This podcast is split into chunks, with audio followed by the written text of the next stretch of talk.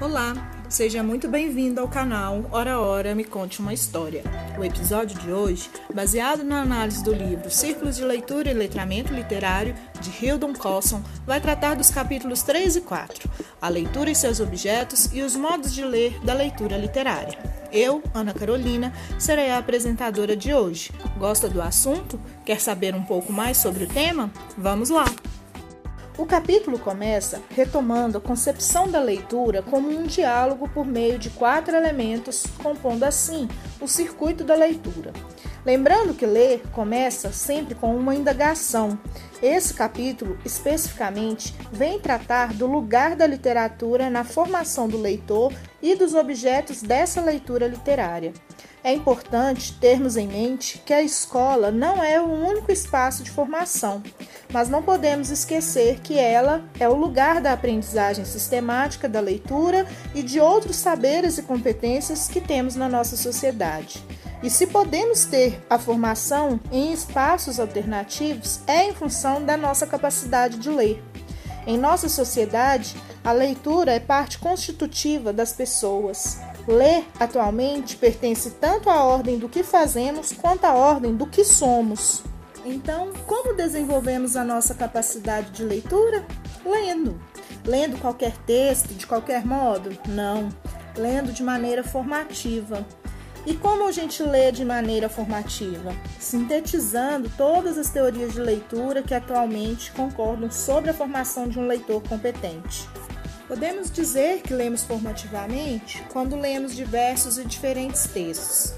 Ler é cumulativo e avança em progressão geométrica.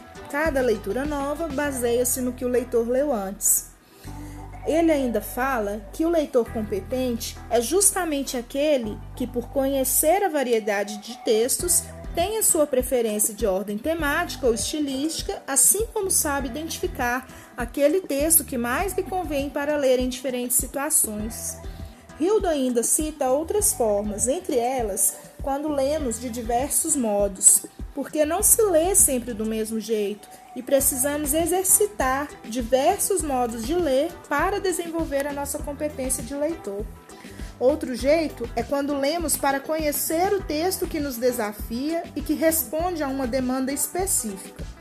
De forma que nossas escolhas de leitor, como as escolhas das nossas vidas, dizem respeito essencialmente ao que estamos vivendo no presente, mas também ao que pretendemos ler no futuro e a maneira como refazemos a cada novo texto lido as nossas leituras do passado. Por isso, o texto ser lido, ele precisa ser motivador do leitor e essa motivação passa necessariamente pela sua história de vida, a sua história de leitor. Ainda podemos ler formativamente quando avaliamos o que lemos. Há um espaço para o exercício crítico, quer individual, quer social do leitor. E esse exercício ele precisa ser cultivado.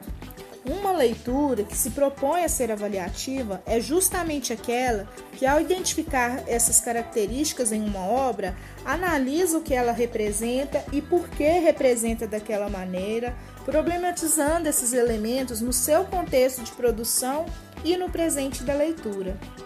E, e a outra forma, e a última forma que Colson nos coloca na, nas suas proposições do livro é quando lemos para aprender a ler. E uma boa parte do que lemos se deve às necessidades práticas do nosso cotidiano. É essa leitura de aprendizagem. Esse tipo de leitura consiste em toda a reflexão que se faz no processo da leitura no próprio momento da leitura. Trata-se de uma meta-leitura, que permite ao leitor conhecer e controlar seus mecanismos de leitura e, assim, aprimorá-los. Ler para aprender a ler é um exercício que precisamos fazer para manter e ampliar continuamente nossa competência de leitor. Cosson sintetiza que na leitura formativa a literatura ocupa uma posição capital é, o, é próprio do discurso literário essa multiplicidade das formas e a pluralidade dos temas, sendo menos língua no sentido de um sistema gramatical determinado e mais linguagem, né, compreendida como a competência de fazer o mundo com as palavras, a literatura não tem outro limite que a própria capacidade humana de significar. Essa mesma multiplicidade, ela permite o exercício de diversos modos de ler, uma vez que a literatura incorpora de maneira única os diversos discursos e estruturas textuais de uma sociedade. Com tanta variedade, a literatura não só pode atender essas demandas muito específicas de leitura, como também permite ao leitor calibrar a sua leitura de acordo com a capacidade de compreensão, sem que ele perca seu interesse pelo texto, pois uma temática ou registro textual apresenta várias gradações de dificuldades em suas realizações concretas, então, havendo obras mais e menos elaboradas dentro de um mesmo tipo de texto. Na literatura, encontramos outros caminhos de vida a serem percorridos e possibilidades múltiplas de construir nossas identidades. O exercício de imaginação que a leitura de todo texto literário requer é uma das formas relevantes do leitor assumir a posição de sujeito e nós podemos exercer qualquer movimento crítico quando nos reconhecemos como sujeitos. Como matéria-prima da literatura é a palavra, o mundo da literatura é, em primeiro e último lugar, linguagem. A leitura literária nos oferece a liberdade de maneira tal que nenhum outro modo de ler poderia oferecer, pois a experiência da literatura é um modo único de experiência, ela é uma expansão das nossas fronteiras, dos nossos próprios sentimentos imundos, vividos por meio de nós mesmos. Toda leitura é diálogo, mas nós o tomamos e experienciamos como nosso, rompendo os limites espaciais e temporais de nossas vidas. A literatura, então, torna tudo possível, até o amor, porque ela nos permite ser o outro ao sermos nós mesmos. A literatura é formativa porque ela nos forma como leitores e como sujeitos de nossa leitura. Assim fica a indagação. Se a leitura literária tem um, um caráter formativo, né? Se a leitura literária é um modo diferente de ler, quer pelo tipo de texto, quer pela forma como é realizado, o que se lê quando se lê literariamente? Quais que são os objetos da leitura literária? A leitura como diálogo, ela pressupõe essa relação que estabelece com, entre o leitor e autor, texto e contexto, constituindo o que chamamos de circuito da leitura. Essa necessária interação né, entre os quatro elementos do circuito fazem do ato de ler esse processo que é simultaneamente cognitivo, no sentido de realizado por um indivíduo, e social, porque depende das condições que estão além do, do indivíduo, tanto no que se refere aos meios materiais quanto aos discursos que informam a construção dos sentidos em uma sociedade. Ler é sempre um processo relacional. O ato de ler ele é mediado por três objetos que são os objetos da leitura, que são o texto, contexto e o intertexto. Ou seja, quando leio um texto, sempre leio simultaneamente o texto, o contexto e o intertexto, ainda que cada um desses objetos possa receber maior ou menor atenção do leitor. Talvez a melhor maneira de se iniciar uma definição para texto seja recorrer à etimologia do termo, que fala da tessitura e trama tal qual como se observa nos tecidos. A esse sentido, primeiro de coisa tecida, Pode-se passar para o trabalho da tessitura, como faz uma aranha, e chegar ao texto como uma teia de sentidos registrada em signos. Qualquer que seja a metáfora utilizada, entretanto, um texto sempre tem duas dimensões. Uma é a sua materialidade física e a outra é o fazer que o constitui como tal. Embora seja muito usada nas aulas de literatura do ensino médio, e os manuais de literatura costumam abrir seus capítulos sobre períodos literários com o contexto da época. A noção de contexto é um tanto mais complexa do que a indicação de dados históricos e a listagem de traços estilísticos da época e de produção de cada obra.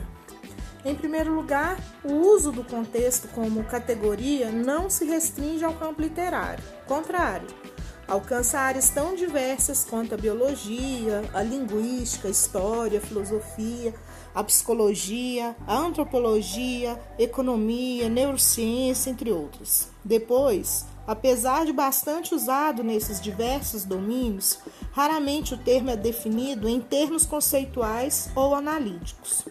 Por fim, se a complexidade do contexto o torna uma ferramenta poderosa tanto para o conhecimento quanto para a cognição, essa mesma complexidade e dinamismo faz do contexto um conceito difícil de ser formalmente definido e estudado.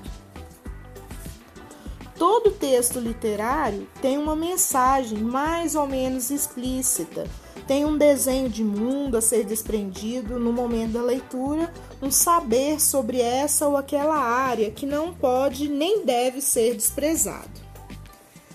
A leitura literária Portanto, tem no contexto um de seus objetos legítimos, desde que se tenha o cuidado de não separar essas características contextuais do texto, pois quando isso acontece, a leitura deixa de ser literária para ser didática, e a obra literária se transforma em objeto de ensino de um determinado conteúdo, um uso escolar que tem sua relevância em determinados ambientes mas que não pode ser confundido com a leitura literária. Como já é bem estabelecido, o termo intertexto foi cunhado em 1966 por Júlia Cristeva, com base na leitura de Bakhtin, para designar a relação entre textos, ou mais precisamente, o reconhecimento de que um texto é sempre resultado de um diálogo com outros textos. A partir dessa definição primeira, o termo ganhou rápida aceitação no campo literário, fazendo fortuna na literatura comparada, substituindo ou renovando as noções de tradição, fonte, influência, imitação, empréstimos e outros conceitos que procuravam dar conta das relações entre literaturas nacionais, assim como para além delas conceito de intertextualidade também vai, vem ao encontro da passagem do estruturalismo para o pós-estruturalismo e da sustentação aos vários elementos que constituem a produção literária e artística do pós-modernismo, como pastiche, paródia, reescritura, a memória, entre outros, os quais, ao mesmo tempo que desvelam a interdependência da cultura, também relativizam as noções de autoria, originalidade e unicidade da obra de arte. O intertexto é, por assim dizer, criado pelo leitor ao associar dois textos, sem que haja entre eles necessariamente um vínculo sugerido ou referenciado de alguma forma no texto. Com isso, a leitura do intertexto depende em grande medida do contexto que o leitor empresta à obra a fim de torná-la significativa naquele momento em que negocia o seu sentido. O intertexto depende da capacidade do leitor em reconhecer no texto presente a referência, o texto ausente. Aproximar diferentes textos para mostrar como eles se relacionam enquanto intertexto é a base de toda leitura intertextual. Leitura que, retomando mais uma vez a síntese, essa nossa síntese, consiste em um processo envolvendo autor, leitor, desse contexto, em uma relação de diálogo que tem como objetos o texto, o contexto e o intertexto. No capítulo 4, os modos de ler da leitura literária, Hildon Koss inicia comentando que, em A Literatura em Perigo, de Tzvetan Todorov, renomado crítico e teórico da literatura, lamenta que o ensino da literatura tenha se perdido em métodos e aplicações de teorias em lugar da leitura das obras. Mas quais são esses métodos, esses modos de ler na escola que nos levam ao sentido da obra? Uma resposta imediata seria os métodos usados pela crítica literária. Dessa forma, estariam disponíveis tanto para os professores quanto para os alunos no trabalho com o texto escolar as várias correntes teórico-críticas que vão do formalismo russo aos estudos culturais passando pelo neocriticismo, estruturalismo, hermenêutica, semiótica, estética da recepção, crítica de gênero, pós-estruturalismo e tudo que mais constitui a formação do professor de letras. Todavia, bem o sabemos, isso não acontece. A começar que nem mesmo nos cursos de letras os alunos que serão os futuros professores recebem tal treinamento. As escolas críticas são estudadas, é verdade, mas nem sempre praticadas. E além disso, ainda que essas práticas de leitura crítica fossem dominadas pelos professores, haveria que se questionar se esse conhecimento deveria se fazer presente nas escolas do ensino básico, quando o objetivo não é formar um profissional de letras, mas sim um leitor literário competente. Outra resposta seria a verificação dos programas e das práticas de sala de aula. Nesse caso, os modos de ler na escola têm sido amplamente condenados. São vários os estudiosos que mostram que o ensino de literatura no ensino fundamental se perde ao servir de pretexto para questões gramaticais, como era comum nos livros didáticos, ou para um hedonismo inconsequente, no qual a leitura vale pela leitura sem nenhuma orientação. No ensino médio, a situação não é muito diferente. Apesar da existência de um espaço disciplinar próprio, persiste o ensino de história da literatura, ou mais precisamente, de períodos ou escolas literárias. Uma terceira possibilidade ainda de resposta consiste em localizar no espaço existente entre a academia e a escola esses modos de ler, buscando organizá-los dentro de um sistema coerente com seus fins pedagógicos, e é o que pretende Cosson nesse capítulo, quando ele faz um mapeamento de caráter de construto teórico, possibilidades de leitura da literatura. Ele, dentro desse horizonte, nos deixa indagações. O que lemos quando lemos o texto literário? Os caminhos dessa resposta passam pelos quatro elementos: leitor, autor, texto e contexto e os três objetos: texto, contexto e intertexto. Um objeto, visto a partir de um elemento, gera determinado modo de ler. Logo, temos para cada um dos três objetos quatro modos de ler. E é assim que chegamos a 12 momentos distintos de ler a obra literária. As leituras do contexto retoma o conceito de contexto a partir do núcleo básico de sentido que imbrica nos dois elementos: o texto, entendido como essa unidade central, e o contexto, concebido como o espaço no qual essa unidade está inserida. Temos o contexto autor assim como um modo de leitura que busca relacionar a obra literária com a vida do autor. A vida do escritor é ainda essa fonte relevante quando se busca reconhecer determinada cultura ou compreender como uma cultura é vivenciada por um indivíduo.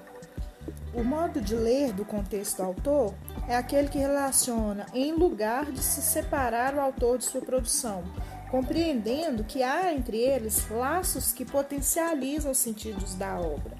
O modo de leitura, contexto, leitor, por sua vez, presentifica-se na leitura que busca tratar paralelos entre a obra e o leitor, conexões pessoais entre o que se está lendo e o que viveu.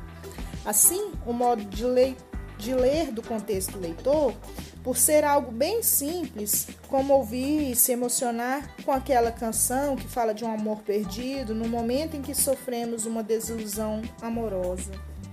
Uma leitura produtiva do contexto leitor toma a conexão pessoal percebida pelo leitor como um ponto de partida para delinear um outro modo de ver e compreender aquela experiência recriada na obra.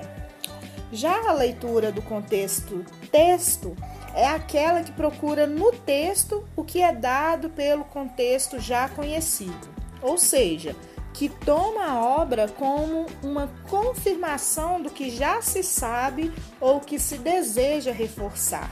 Um problema desse modo de ler é a limitação de horizonte cultural, que pode se impor ao leitor. outra coisa também é a perda da singularidade da obra, que passa a ser lida em série pelo que repete de outras obras e não pelo que consegue dizer de si mesmo. Todavia, o modo de ler desse contexto-texto pode ser altamente produtivo quando o conhecimento temático ou genérico é usado para se adentrar de maneira mais profunda no texto. O conhecimento do contexto repetido pode ser um instrumento privilegiado para se compreender como um, uma das de muitas possibilidades de um tema ou gênero se concretizou naquela obra. E por fim, o modo de ler do contexto intertexto objetiva ler a obra como um documento. Isto é, essa obra é um meio para se conhecer ou discutir questões da sociedade ou de algum saber específico que ela ensina. A leitura de Lucila de José de Alencar, por exemplo, abordando a questão da prostituição, é um conhecido recurso das aulas de literatura brasileira que empregam esse modo de ler. Em alguns casos, a questão debatida passa da condição de chamariz para centro da leitura e a obra perde sua condição de literária para adquirir uma função documental em termos mais restritos. O equilíbrio entre texto e contexto é mantido, funcionando a questão do debate como um intertexto a partir do qual a leitura é constituída. São nesses momentos que a leitura do contexto intertexto apresenta seu melhor rendimento. O risco é sempre o abandono do texto em favor do contexto. A riqueza desses modos de ler é ver no contexto um espaço de interação entre leitor e obra, compreendendo que obra e contexto dialogam entre si no processo de leitura, e esse diálogo é essencial para a construção da rede de sentidos do texto. Ao tomar o texto como objeto de leitura, consideramos anteriormente a necessidade de se verificar a interação que há entre a materialidade física do texto e o olhar que o constitui como tal. É entre esses dois limites, a tessitura e o olhar do leitor, que se localizam os quatro modos de ler do texto. O primeiro deles é a leitura do texto autor, ou seja, a leitura voltada para o estilo do autor, as marcas de sua identidade de escrita. A análise dos traços estilísticos da obra permite que se atribua a obra a este ou aquele autor, buscar mostrar a evolução da escrita de um autor. O modo de ler texto-autor é, assim, uma demarcação do que é próprio da escritura de um autor, o que lhe garante uma singularidade na criação literária. Outra leitura é a do texto leitor que acontece quando o investimento da leitura vai para a trama, as imagens sensoriais, os efeitos da obra sobre o leitor. Busca ser emocionalmente tocado pelo que lê. É a leitura que se rotula comumente de entretenimento. O modo de ler do texto leitor é aquele que tem o texto como uma configuração de mundo, fazendo da leitura o desvelamento desse mundo. Há também a leitura do texto contexto, que analisa a materialidade da obra, observando aspectos que vão do papel ao projeto editorial, valorizando para textos e outros elementos que compõem a obra.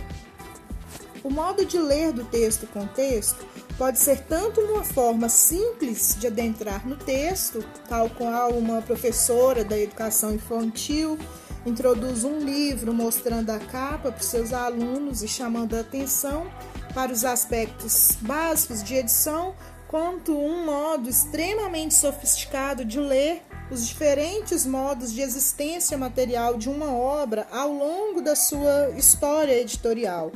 E, finalmente, a leitura do texto intertexto volta-se para a língua literária da obra, como ela organiza os recursos estilísticos da linguagem para construir os seus sentidos.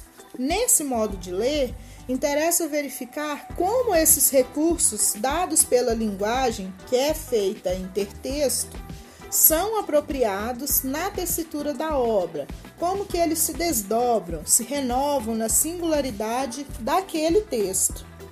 O grande benefício dessas leituras é o trabalho textual intenso ao qual o leitor precisa se submeter. A manipulação consistente do texto em várias vertentes, o controle do olhar que ele constrói os sentidos do texto. Para adentrar nas leituras do intertexto, é necessário relembrar que o conceito de intertexto recobre três diferentes acepções ou núcleos de sentido. Uma que se volta para o autor e sua relação com o discurso literário, outra que é baseada nos indícios textuais, citações ou reelaborações de uma obra dentro de outra obra, e uma terceira que é resultado da construção do leitor a partir de seu cabedal de leituras.